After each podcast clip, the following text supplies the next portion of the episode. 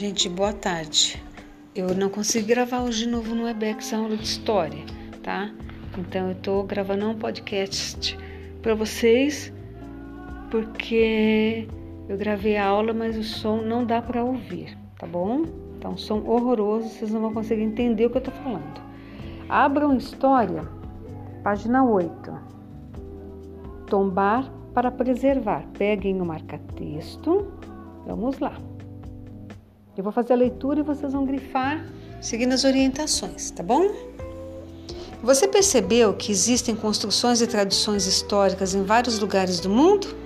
Isso ocorre porque esses elementos são importantes para a identidade das sociedades humanas. Você também pode encontrar bens históricos no lugar em que vive. Uma casa, uma escola, uma biblioteca, um antigo templo, um edifício do governo, um museu, entre outros prédios, podem se tornar construções históricas.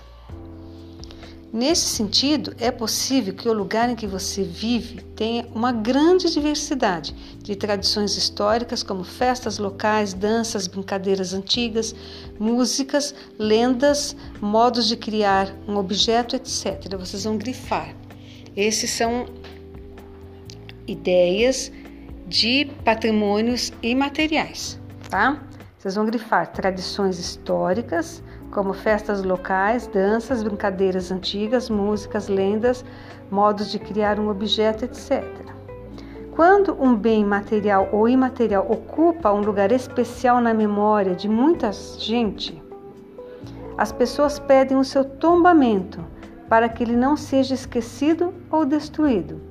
Nesse caso, tombar não significa cair ou derrubar, mas garantir que um bem histórico seja preservado e respeitado, transformando-se em patrimônio. Vocês vão grifar este parágrafo inteirinho. Desde quando até patrimônio.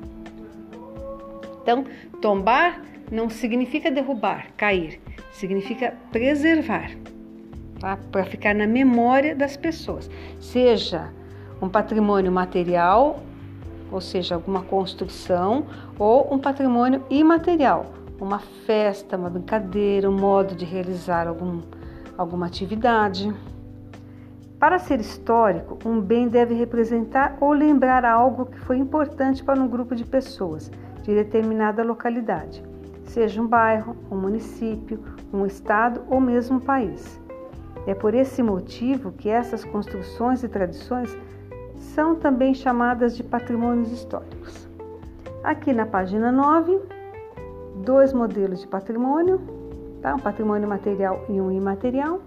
No Brasil, existe uma instituição do governo responsável por tombar os patrimônios históricos nacionais. Ele se chama Instituto do Patrimônio Histórico e Artístico Nacional. Desde que foi criado em 1937, essa instituição já tombou milhares de construções e tradições de nosso país.